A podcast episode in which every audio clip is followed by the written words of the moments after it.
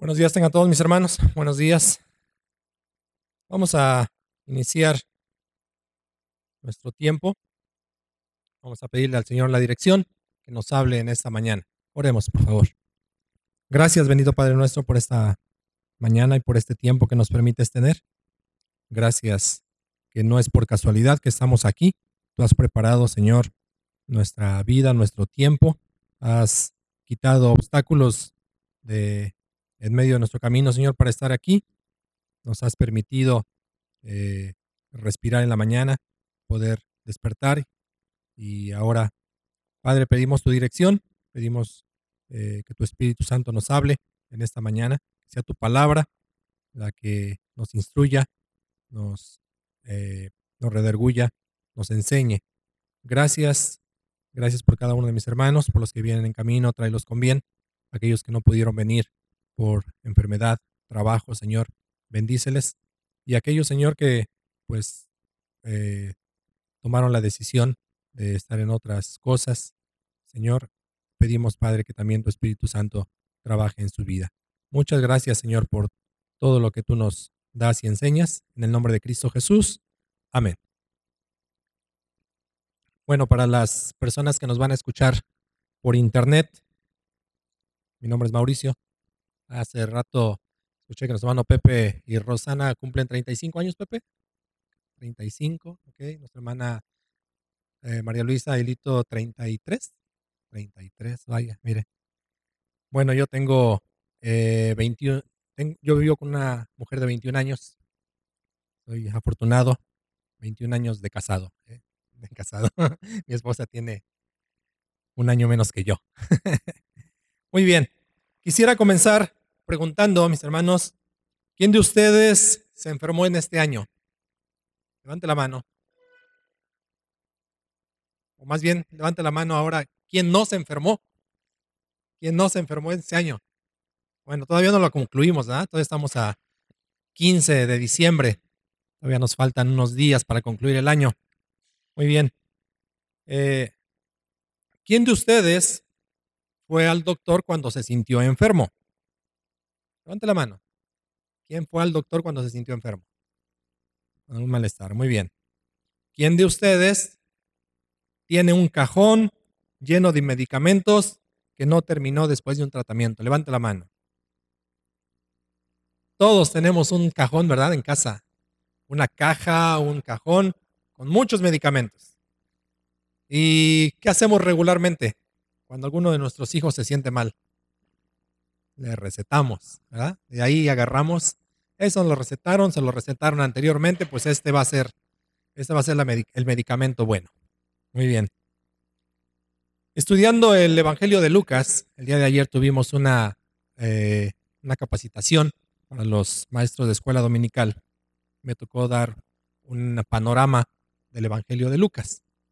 Y estudiando el Evangelio, eh, cuando llegué al versículo, al capítulo 5, capítulo 5 de Lucas, me encontré con un versículo que la semana pasada el pastor Arturo tocó.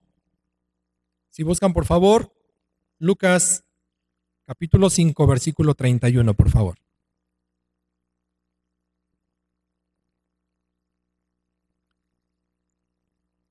Dice así. Lucas 5:31. No son los sanos los que necesitan médico, sino los enfermos. Les contestó Jesús. No he venido a llamar a justos, sino a pecadores para que se arrepientan. Como les comentaba, hace ocho días nos compartió el pastor Arturo eh, en su prédica. Tocó varios puntos, pero nos enfatizó en el, eh, el propósito principal del ministerio del Señor Jesús. ¿Cuál era el principal propósito de su ministerio? Y era el confrontarnos. Confrontó a las personas que, con las que tuvo eh, contacto, les confrontó con su pecado, ¿sí? que ellos vieran cuál era su pecado y se arrepintieran. Confrontarnos y arrepentirnos, para así restablecer esa relación que se había roto ¿sí? desde el tiempo de Adán, desde el tiempo de Adán, la relación de Dios con el hombre estaba rota. Así que el Señor Jesús vino a restablecer esa relación. Es cierto que como creyentes, hasta que no dimensionemos el valor real de la salvación, no nos alejaremos del pecado. Hasta que no entendamos, hasta que no comprendamos el valor real ¿sí? de la salvación. ¿Qué implica la salvación? ¿Cuánto vale para ti la salvación? Tal vez la salvación para ti, pues una persona que eh, creo que era buena y murió por los demás. Pero no es solamente eso. El valor real es que Dios mismo dio a su Hijo. ¿Tú darías a tu hijo por alguien que no conoces? ¿Tú darías a tu hijo por alguien que te ha ofendido, que te ha hecho daño? Seguro que no. Pero el amor de Dios es tan grande. Y hasta que no comprendamos y dimensionemos el valor de la salvación, no vamos a entender lo que vale. Hasta que no comprendamos eso en nuestra vida, hasta que no entendamos lo que significa una vida, una vida humana, una vida divina, porque esa fue la vida del Señor Jesucristo. La vida del Hijo de Dios, la vida de nuestro Creador, porque Jesucristo también participó en la creación. Jesucristo también participó en tu creación, en tu formación y la mía. Hasta que no comprendamos esto, vamos a seguir en nuestro egoísmo. Hasta que no comprendamos el verdadero valor de la salvación, vamos a seguir en nuestra envidia. Hasta que no comprendamos el valor de la salvación, seguiremos en nuestro enojo, en nuestra ira, en nuestra indiferencia, nuestra falta de servicio, en nuestra glotonería, en nuestro adulterio, en nuestro engaño. Hasta que no comprendamos el valor real de la salvación, seguiremos en nuestra avaricia, en nuestra, eh, nuestro libertinaje, nuestra calumnia, en nuestra arrogancia. Para hacer, eh, para simplificar, hasta que no comprendamos el verdadero valor de la salvación, seguiremos en nuestro pecado. Estudiando el Evangelio, como les, como, les decía, encontré que se dice que Lucas era médico, pero nunca se hace referencia en el Evangelio a que él ejerciera la medicina como tal. Por su interés en la investigación, por su interés en la ciencia, en los milagros que el Señor Jesucristo realizó fue que lo llevó a esa investigación, ese método científico de investigar, de, preguntar, de, de, buscar aquellos que vieron de primera mano lo que el Señor Jesús realizaba. Estoy seguro que Lucas buscó a aquellos que el, que el Señor Jesús sanó y les preguntó, ¿qué pasó? ¿Cómo eras antes y cómo eres ahora? ¿Qué sucedió en esa situación? Lucas investigó, preguntó, indagó. Le, interesaba esa parte de los hechos. Así como le llama la atención a un arquitecto, le llama la atención un edificio, también le llama la atención la comida a un chef. También le llama la atención la escultura a aquel que trabaja en artes plásticas. ¿sí? Le llama la atención un mueble al que es, el que es este carpintero, perdón. Le llama la atención. Le llama la atención las flores y las plantas a aquel que es jardinero. Le llama la atención cómo, cómo eh, es la vida de un niño, aquel que es aquel o aquella que es padre o madre. ¿Cómo es? En el capítulo 18 de Lucas, búsquenlo por favor capítulo 18, vamos a encontrar una historia muy conocida por ustedes y por mí.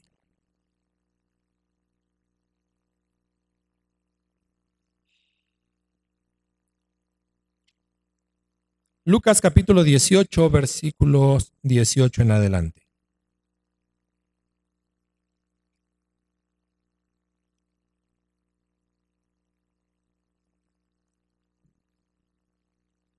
ya lo tienen.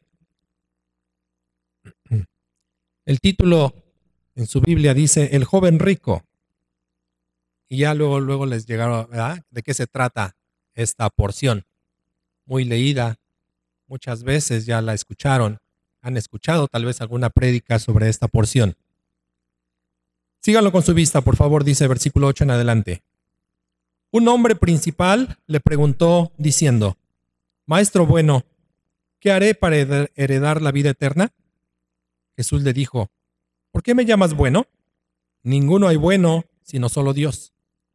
Los mandamientos sabes, no adulterarás, no matarás, no hurtarás, no dirás falso testimonio, honra a tu padre y a tu madre. Él dijo, todo esto lo he guardado desde mi juventud. Jesús, oyendo esto, le dijo, aún te falta una cosa. Vende todo lo que tienes y dalo a los pobres, y tendrás tesoro en el cielo, y ven y sígueme. Entonces él, oyendo esto, se puso muy triste porque era muy rico. Al ver Jesús que había entristecido, que se había entristecido mucho, dijo, cuán difícilmente entrarán en el reino de Dios los que tienen riquezas. Porque es más fácil pasar un camello por el ojo de una aguja que entrar un rico en el reino de Dios. Y los que le oyeron esto dijeron, ¿quién pues podrá ser salvo? Él les dijo, lo que es imposible para los hombres es posible para Dios. Entonces Pedro dijo, he aquí, nosotros hemos dejado nuestras posesiones y te hemos seguido. Y él les dijo, de cierto os digo, que no hay nadie que haya dejado casa o padres o hermanos o mujer o hijos por el reino de Dios, que no haya de recibir mucho más en este tiempo y en el siglo venidero la vida eterna. Ahora bien, quisiera hacer una alegoría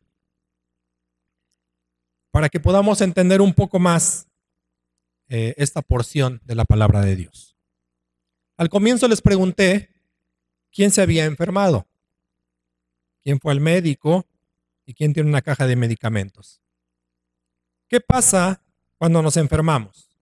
Cuando nos sentimos eh, extraños, cuando tenemos malestar, dolor, cuando nos sentimos faltos de fuerza. ¿Qué hacemos? Regularmente pensamos que nuestro sistema inmunológico es fuerte y decimos, con un poquito de descanso se nos pasa, ¿no? Un ratito de descanso y estamos bien, no pasa nada. Lo cierto es que ni descansamos y ni se nos pasa. Seguimos con nuestro diario ir y venir y muchas veces se nos complican los síntomas. Después de sufrir los malestares, por fin decidimos ir con el médico, ¿verdad? Pero ¿qué pasa ahora? Queremos ir con el que nos atienda rápido, el que nos cobre más barato, ¿verdad? Pues vamos con el con aquel que esté cercano, con el que no, no necesitemos gastar. Nos cobre barato y que sea rápido. Y decimos al seguro no, porque ahí vamos a tardar todo el día. ¿eh? Ahí vamos a tardar todo el día, ni nos van a atender bien, tanta gente. Mejor, vamos con el más barato. Y no quiero decir que los doctores sean malos, ¿sí? Pero es lo que tendemos a hacer. Queremos rápido, queremos rapidez y barato, ¿verdad? Una vez que el médico te revisó y vio tus síntomas y te dio la receta, ¿ahora qué hacemos? Pues nos vamos a la farmacia más barata, donde el medicamento sea más barato. ¿Y qué hacemos? ¿Qué estamos haciendo al, hacer esto? Abaratar el medicamento. ¿ah? Nos dicen, es lo mismo, pero más barato. Lo mismo, pero más barato. Cuando en verdad este, no lo es. Cuando verdaderamente no lo es. ¿Ok? Comenzamos con el tratamiento. Y apenas si nos sentimos bien, ¿qué hacemos? Dejamos el medicamento, ¿eh? dejamos el tratamiento ahí por la paz. No, están bien fuertes las inyecciones. Yo con esas ya tuve, ya me siento bien ya. Las, pastillas, se me olvidó. Se me olvidó. Creo que me tocaba a tales horas, ya doblaste casi este, las horas. Antes no te intoxicaste porque muchas veces doblas el medicamento, etcétera. Pero lo cierto es que dejamos por un lado el tratamiento. Por esa razón tenemos ese cajón lleno de medicamentos que nos han recetado a nosotros o a alguno de la familia. Siempre dejamos inconcluso el tratamiento. Y la siguiente vez, ¿qué va a pasar cuando nos, enfermemos? Vamos a necesitar un medicamento más fuerte, una, este, eh, una dosis más agresiva, ¿sí? Para luchar contra esa enfermedad, contra ese virus, contra ese germen. Regresando a la porción del joven rico, ¿cuáles podrían ser los síntomas que presentaba este joven? Nuestro Señor le hizo varios cuestionamientos. ¿sí? Así cuando tú vas al médico, te hace cuestionamientos, ¿cierto? Aquí tenemos una, una doctora, nuestra hermana, eh, y estoy seguro que ella cuando, bueno, porque me ha tocado ver cuando consulta, hace preguntas. Y de la misma manera, el Señor Jesucristo diagnosticó a ese joven, ¿verdad? ¿Cuáles podrían ser los síntomas que para saber? Sin duda, sin duda el Señor Jesucristo sabía de antemano cuáles eran los síntomas, porque el Señor Jesucristo es omnisciente. Él sabía todo alrededor, conocía los pensamientos de todos los que le rodeaban. Pero entonces, bueno, ¿para qué le preguntó? ¿Para qué le preguntó si cumplía o no cumplía con los mandamientos? Si él ya sabía cuál era el propósito. Que sus discípulos y la gente que estaba cerca vieran, escucharan, aprendieran. Que aprendieran de esa situación. Y ahora nosotros también vamos a aprender de esa situación. Después de varios análisis que le hizo el Señor Jesucristo, tocó el punto medular de la enfermedad de este joven. ¿Cuál era? La avaricia. La avaricia. El diagnóstico se había llevado a cabo, los, análisis dieron su resultado y entonces se tenía que llevar a cabo el tratamiento. Podemos ver un caso similar en el mismo Evangelio pero ahora en el capítulo 19, si quieren búsquenlo. Lucas 19, un capítulo adelante, versículo 1 en adelante. Jesús y Saqueo. Vámonos a enfocar en el versículo 5 en adelante para no tardar. Ya todos igualmente conocemos esta historia de Jesús y Saqueo. Versículo 5 en adelante dice, cuando Jesús llegó a aquel lugar, mirando hacia arriba, le dijo, le vio y le dijo, Saqueo, date prisa, desciende, porque hoy es necesario que pose yo en tu casa. Entonces él descendió a prisa y le recibió gozoso. Al ver esto, todos murmuraban diciendo que había entrado a posar con un hombre pecador. Entonces Saqueo, puesto en pie, dijo al Señor, He aquí, Señor, la mitad de mis bienes doy a los pobres y si en algo he defraudado a alguno, se lo devuelvo cuadruplicado. Jesús le dijo, hoy ha venido la salvación a esta casa, por cuanto él también es hijo de Abraham. Porque el Hijo del Hombre vino a buscar y a salvar lo que se había perdido, o vino a buscar y salvar lo que estaba enfermo. Así que vemos este caso. Aquí el Señor Jesús no necesitó confrontarle directamente con su pecado a Saqueo. No le confrontó directamente. Fue consecuencia, consecuencia de haber escuchado por un tiempo, por un momento, al Señor Jesús. Saqueo, al escuchar a Cristo, al escuchar a este hombre y las verdades que él eh, decía, fue movido ¿sí? A arrepentirse se constriñó su corazón, vio en qué estaba fallando. Él mismo vio cuál era su enfermedad y dio los pasos necesarios para sanarse de eso que estaba padeciendo. Saqueo se arrepintió. ¿sí? Dice, y llevó a cabo una serie de medidas para arrancar de su vida ese pecado que lo dominaba. Restituyó lo que estaba haciendo, dio aún más allá. Eso solamente lo puede llevar a cabo aquel, aquel o aquella persona arrepentida. ¿Qué entendemos con esto, mis hermanos? Si bien el pecado de el joven rico y de saqueo era el mismo, la enfermedad era la misma, el pecado de avaricia. El médico no da el mismo tratamiento para todos. Saqueo necesitó oír la palabra del Señor para que su entendimiento fuera abierto y ver qué tenía que hacer. El joven rico tuvo que ser diagnosticado y recetado con un tratamiento aún más agresivo.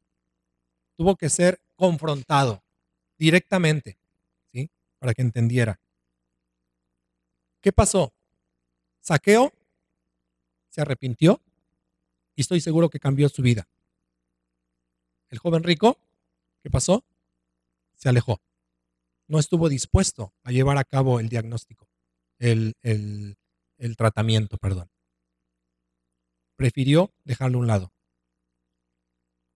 Vamos a imaginar, mis hermanos, vamos a imaginar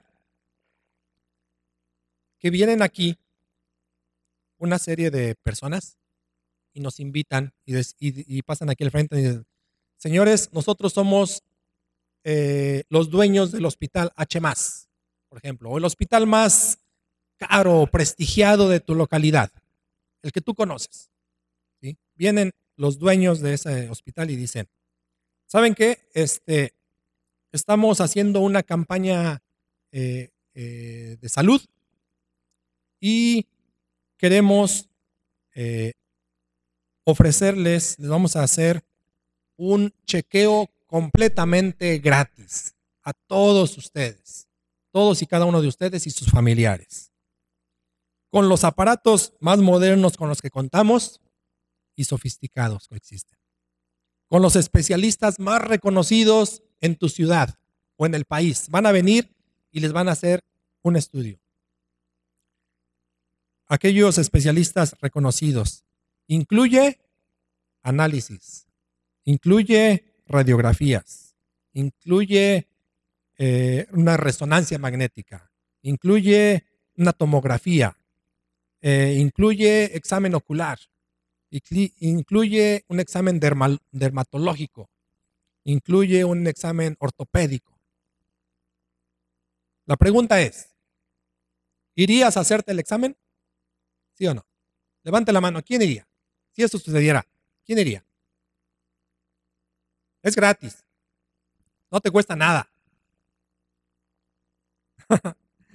ok. Entonces, si dices sí, es porque estás dispuesto a asumir los resultados que arroje dicho estudio, ¿cierto? O nada más quieres saber y ya. ¿Qué pasaría si resulta que tienes una enfermedad terminal? ¿Qué pasaría?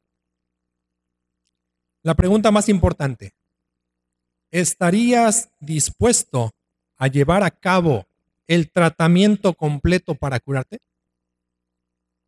¿Estarías dispuesto a llevar el tratamiento, así como el doctor o doctora, el, médico más este, ilustre te lo dicte?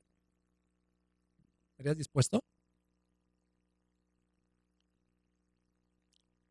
O tal vez estás tan acostumbrado a tu malestar que pues no, no, no me interesa acudir. No me interesa. O tal vez en ocasiones anteriores ya te han hecho esos estudios y sabes de qué padeces.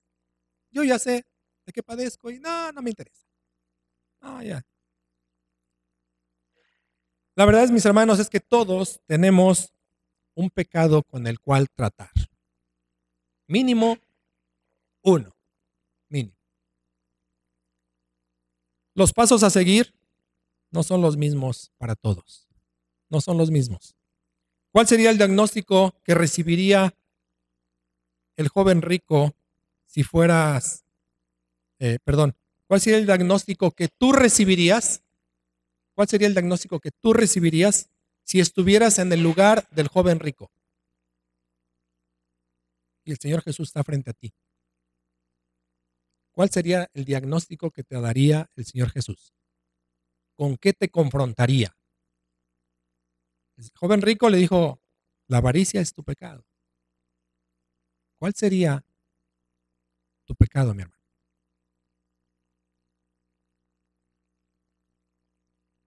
¿Con qué estás lidiando? ¿Qué no te deja dormir? ¿Qué está haciendo que tu familia se separe? ¿Qué está haciendo que no crezcas?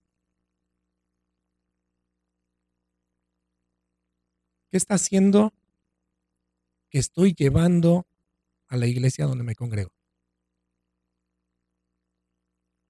¿Cuál sería el diagnóstico que el Señor Jesús te daría a ti? Le voy a pedir a mi este Armando, por favor.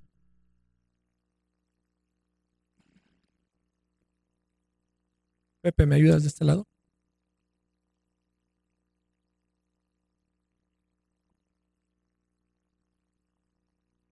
Pueden repartir una cada quien. Una cada quien. Ah, Para los que nos escuchan por internet, mis hermanos están entregando a cada uno de los presentes una receta en blanco. Y quiero que le pongas, por favor, mi hermano, tu nombre. Ponle tu nombre. Ponle la fecha de hoy, 15 de diciembre del 2019. Ponle tu nombre.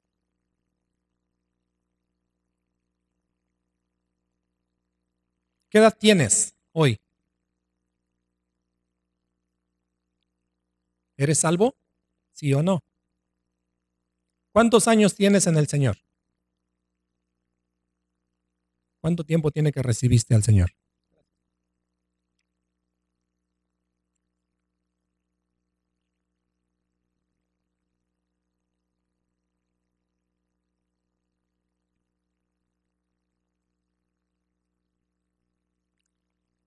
Ok. Por favor, vayan llenando sus recetas. Vayan llenándolas. Ok, apunta ahí. Diagnóstico. Sufre o sufro de.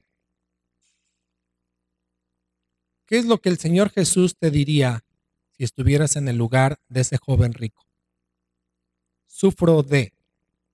Tal vez no lo quieras poner porque junto a mí está un hermano, una hermana, un familiar, y por pena a que sepa, pues me dé vergüenza. Mejor luego lo pongo. Que esto sea entre tú y el Señor. Entre tú y el Señor. Olvídate de los que están al lado de ti. La salvación no es familiar.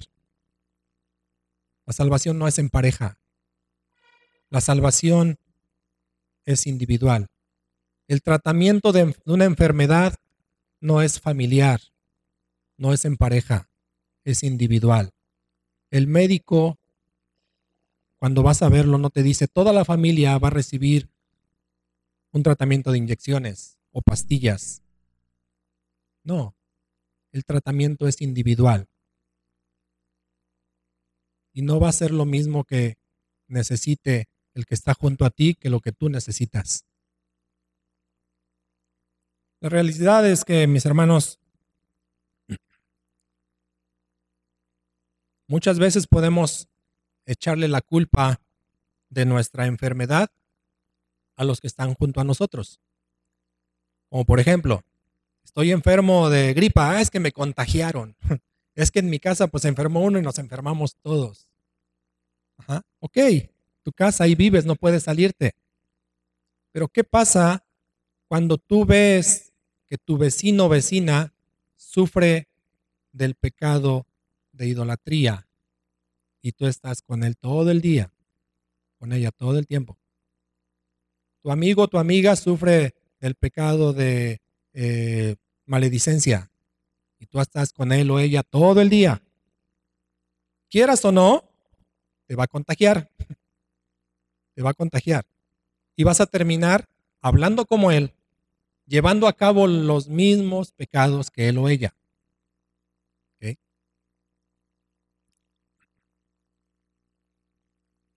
Casi siempre cuando nos enfermamos, mis hermanos, también pensamos, si como bien, si me cuido, si no me junto con personas, pues no, no sé cómo, cómo puedo contagiarme.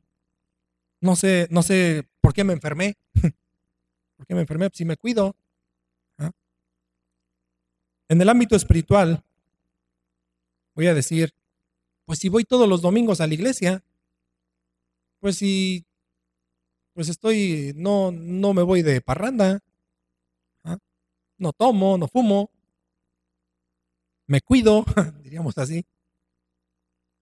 Desde chiquito he ido a la iglesia, nací en una familia cristiana, voy a la escuela dominical, mi familia es cristiana. La realidad es que el ser hijo de cristianos, el asistir a la iglesia los domingos, no te exenta de caer en pecado. En pecado caemos aún los cristianos. Pero es más fácil salir de esa situación cuando confiamos en Dios y ponemos en Él nuestra carga. Busquen Mateo 15, 15 18, por favor. Mateo 15, 18. Vamos un poquito más rápido. Dice así, pero lo que sale de la boca, del corazón sale. Y esto contamina al hombre. Porque del corazón salen los malos pensamientos, los homicidios, los adulterios, las fornicaciones, los hurtos, los falsos testimonios, las, las blasfemias. Estas cosas son las que contaminan al hombre.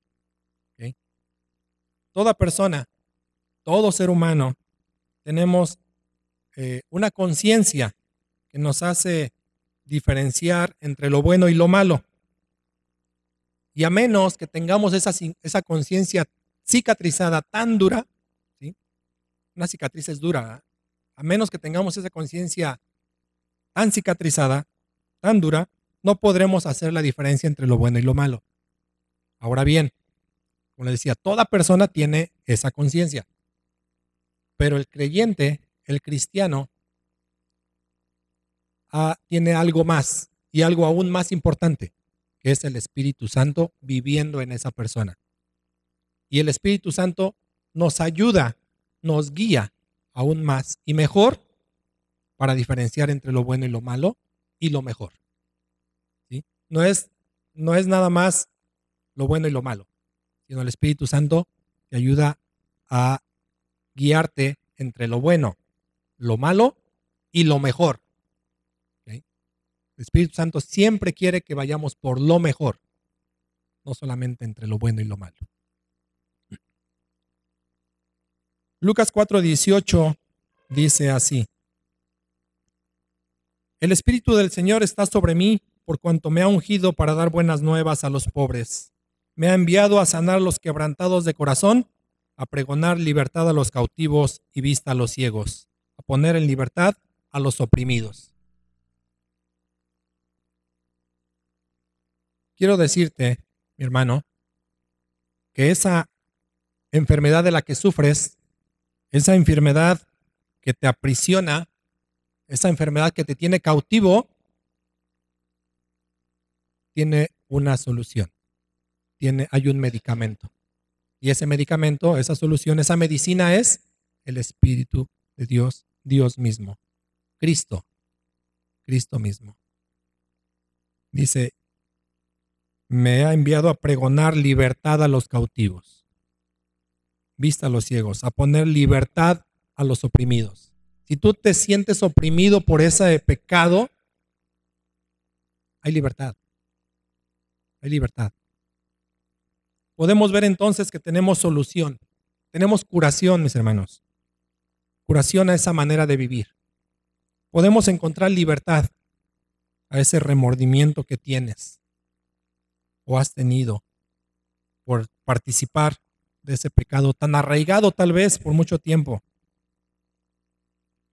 ¿Cómo está tu estado de ánimo en este momento? ¿Cómo estás de estado de ánimo? ¿Tienes gozo? ¿Estás alegre?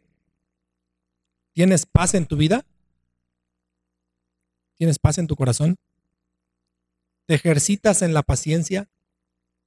¿Eres amable? ¿Eres bondadoso con los demás? ¿Eres fiel con tu esposo o esposa? ¿Eres fiel en el compromiso con Dios? Ahí en su receta dice, presenta tales síntomas. Subraya lo que tú presentas. ¿Qué estás presentando ahorita? ¿Desánimo? ¿Falta de compromiso? ¿Presentas falta de gozo? ¿Presentas ira? ¿Presentas rencor? ¿Avaricia? ¿Mentiras? ¿Malos pensamientos cruzan tu mente cada ratito? ¿Tu lenguaje y costumbres son los del mundo? ¿Te aíslas? Si presentas alguno de estos, subráyalo. O si presentas todos, subráyalo, enciérralo en un círculo. ¿Presentas estos síntomas?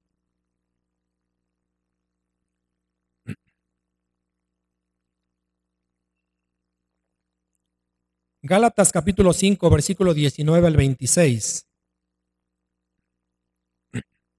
Dice así, Gálatas 5, 19 al 26.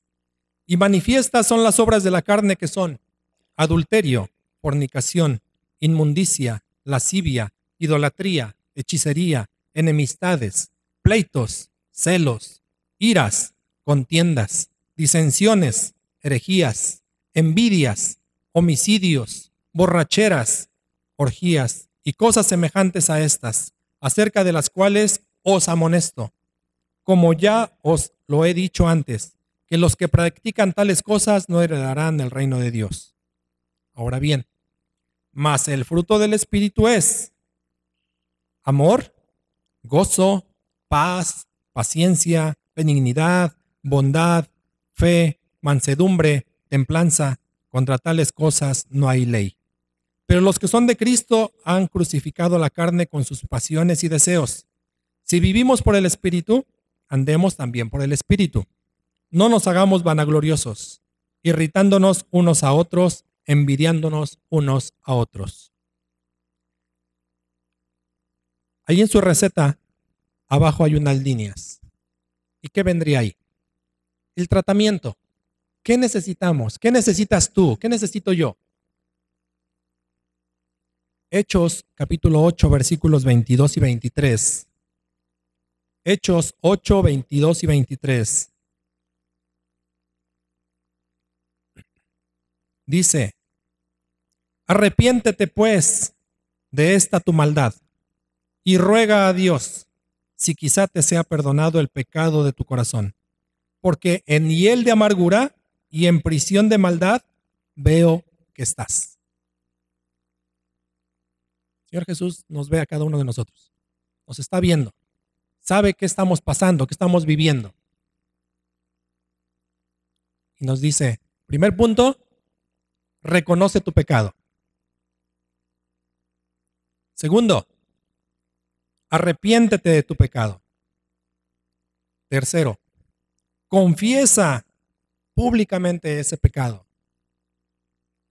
Confiésalo, porque eso te va a llevar ¿sí? a poner manos a la obra y no volverlo a hacer. Pídele perdón a Dios por ese pecado. Enseguida, pídele perdón a la persona o personas que ofendiste o que te ofendieron. Y por último, inicia un proceso de restauración guiado por tu pastor. Gracias a Dios, mis hermanos, que vivimos en este siglo XXI. ¿Verdad? ¿Sabes cuál sería el castigo para el ladrón en el tiempo del Señor Jesús o el tiempo bíblicos, desde el tiempo del Éxodo, por ejemplo? ¿Cuál era el castigo para el ladrón? Éxodo dice, Cuando alguno hurtare buey u oveja y lo degollare o vendiere, por aquel buey pagará cinco bueyes y por aquella oveja cuatro ovejas. O primero tenía que restituirlo mucho más del doble. Restituir el daño mucho más del doble.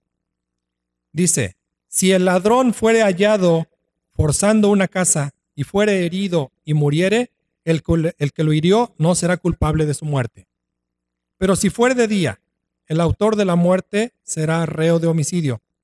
El ladrón hará completa restitución. Si no tuviere con qué, será vendido por su hurto.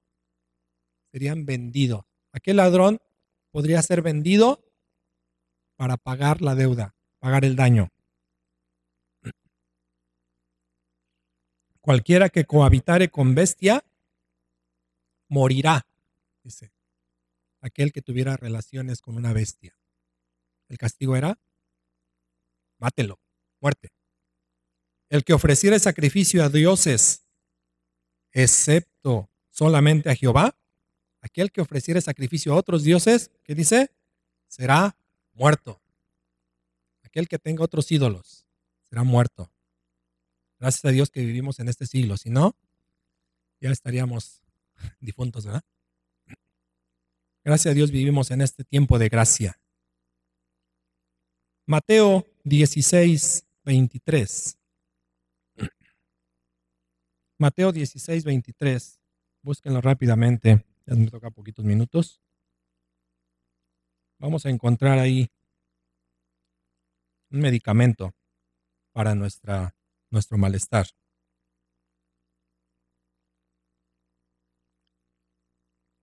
Jesús hablando con sus discípulos,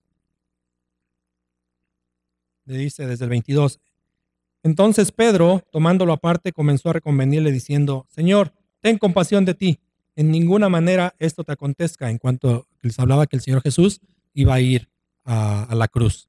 Pablo le reconvenía, dice, no, no hagas eso.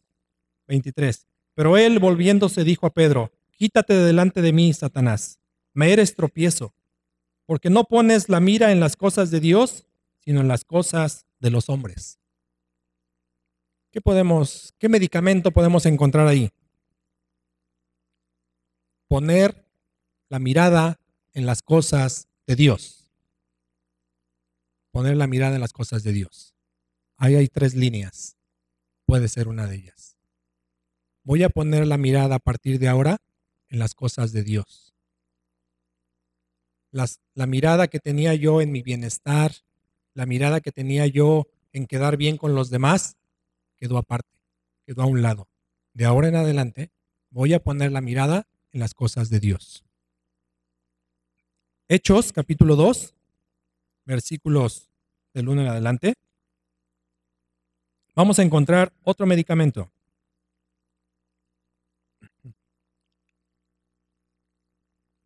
Cuando llegó el día de Pentecostés, estaban todos unánimes, unánimes juntos. Y de repente vino del cielo un estruendo como de un viento recio que soplaba, el cual llenó toda la casa donde estaban sentados, y se les aparecieron lenguas repartidas como de fuego, asentándose sobre cada uno de ellos. Y fueron todos llenos del Espíritu Santo y comenzaron a hablar en otras lenguas, según el Espíritu les daba que hablasen. ¿Cuál sería el medicamento? Guiados por el Espíritu Santo. De ahora en adelante voy a ser guiado por el Espíritu Santo. No voy a dejar que mi voluntad prevalezca.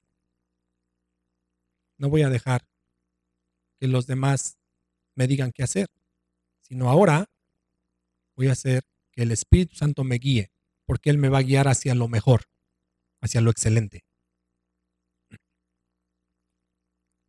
Y por último, quisiera, ya tengo dos minutitos, en el Evangelio de Juan, capítulo 15, vamos a encontrar un medicamento más. Y hay muchos, muchísimos más en la palabra de Dios. Juan capítulo 15, versículos del 1 al 5.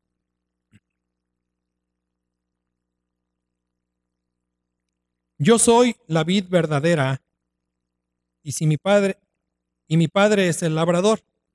Todo pámpano que en mí no lleva fruto, lo quitará, y todo aquel que lleva fruto lo limpiará para que lleve más fruto. Ya vosotros estáis limpios por la palabra que os he hablado. Permaneced en mí y yo en vosotros. Como el pámpano no puede llevar fruto por sí mismo si no permanece en la vid, así tampoco vosotros si no permanecéis en mí. Yo soy la vid, vosotros los pámpanos. El que permanece en mí y yo en él, éste lleva mucho fruto, porque separados de mí nada podéis hacer. ¿Cuál es el medicamento entonces? Permaneced unidos a Cristo. Permaneced a Él. Así como un bebé recién nacido está pegado a su mamá, ¿sí? La mamá lo cuida, lo alimenta, lo cobija. El estar unido a Dios, a Cristo, vamos a tener esa protección. Vamos a tener esa, eh, digámoslo así, ese campo de fuerza para que no caigamos en el pecado. Tres, tres medicamentos únicamente. Ahora bien, ¿cuál sería la dosis? ¿Cuál es la dosis para ti y para mí? Ahí sí. Como decía, la dosis es diferente a cada uno. Para unos necesitamos todo el tiempo, todos los días necesitamos, todos los días, todos los días. Así es, así es. La dosis, ¿sí? Tenemos que llevarla a cabo. Y no tenemos que dejarla inconclusa. No llenar ahora un cajón de dosis que nos han dado domingo tras domingo desde este púlpito. Y ahí tenerla. Este medicamento es para tal hermano. Este otro medicamento es bueno para aquel otro.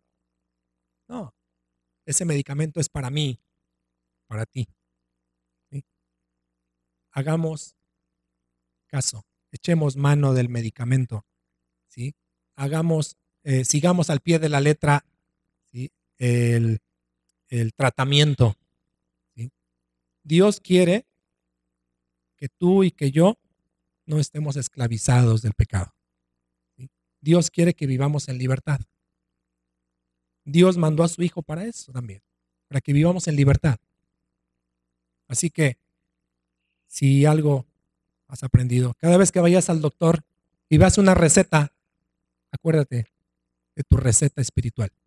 Y ojalá, ojalá que eh, en cuanto a esto que sufres ahorita, eso que estás sufriendo, que apuntaste ahí, pronto se borre, pronto se ha curado. Y tal vez llegará algún otro pecado, ¿sí? Pero tenemos la receta para salir adelante. Pues Dios les bendiga, mis hermanos. Vamos a orar para terminar. Bendito Padre nuestro, gracias Señor, gracias te doy en esta mañana. Gracias por la vida de cada uno de mis hermanos y las personas que nos escuchan. Te pido, bendito Dios, que tú obres en la vida de cada uno de nosotros, que nos sigas hablando, que nos sigas eh, confrontando con nuestro pecado, que nos pongamos en el lugar de ese joven, Señor, porque ahí tú nos vas a eh, examinar totalmente. Gracias, bendito Dios. Gracias por tu palabra. Gracias por tu diagnóstico. Gracias, Señor, por tu tratamiento para curarnos y serte mejor, eh, mejor hijos, mejores servidores tuyos, mejores hermanos, mejores padres, mejores madres, hijos. A ti, Señor, y solamente a ti sea la honra y la gloria. Despídenos con tu bendición. En el nombre de Cristo Jesús. Amén.